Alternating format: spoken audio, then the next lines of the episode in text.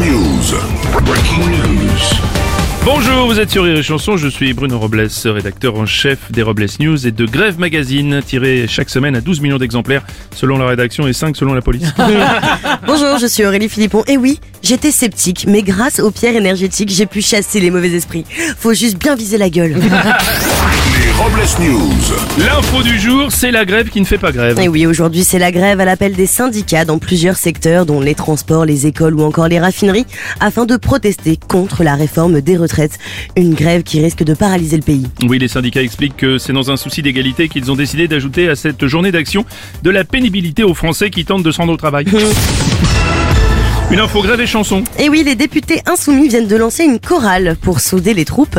Ils ambitionnent de reprendre et de créer des chants militants. Oui, la chorale insoumise, c'est le nom de cette nouvelle chorale. Ils sont une trentaine, dont Raquel Garrido, Clémentine Autain, Daniel Obono ou encore Alexis Corbière, et cherchent actuellement une salle de répétition. Alors, selon nos indiscrétions, ils auraient déjà trouvé une salle de répétition. C'est juste qu'ils ne veulent pas laisser entrer Jean-Luc Mélenchon. Poussez-vous de là ou à moi Pas content.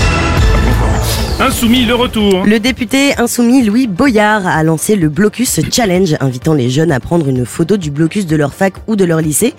L'une d'entre elles sera tirée au sort et l'équipe de bloqueurs sera invitée à visiter l'Assemblée nationale. Oui, la réponse ne s'est pas fait attendre du côté de la présidente de l'Assemblée nationale qui souhaite lancer le Louis Boyard Blocus Challenge, un challenge qui l'empêcherait de rentrer dans l'Assemblée nationale. Une info la tête dans les étoiles. Oui, c'était hier au Palais des Congrès et de la musique de Strasbourg qu'a été lancée en grande pompe la nouvelle édition du Guide Michelin 2023 qui a présenté les 44 nouveaux restaurants étoilés. Et oui, comme nous vous l'avions annoncé, nous confirmons la rétrogradation des chefs Guy Savoie et Christopher Contenceau qui tous les deux se sont fait démonter l'étoile. Une info pour irradier de bonheur. Avec le lancement du programme de six nouveaux réacteurs E EPR2 et le prolongement de la durée de vie du parc existant, on apprend que la filière nucléaire cherche des bras. Jean-Pierre Electron, salarié dans le nucléaire, témoigne. Moi, je vois, ça fait 5 ans que je travaille dans une centrale nucléaire et je peux vous dire que les bras, c'est pas ce qui me manque, ils m'en poussent un tous les jours. Mais pour clore ces Robles News, la réflexion du jour. Oui, Bruce Lee aurait été vachement moins crédible si ses parents l'avaient app- appelé Guy. Ah. Guy, Guy, Lee. Lee, bien sûr. Guy. Guy Guy Guy Lee.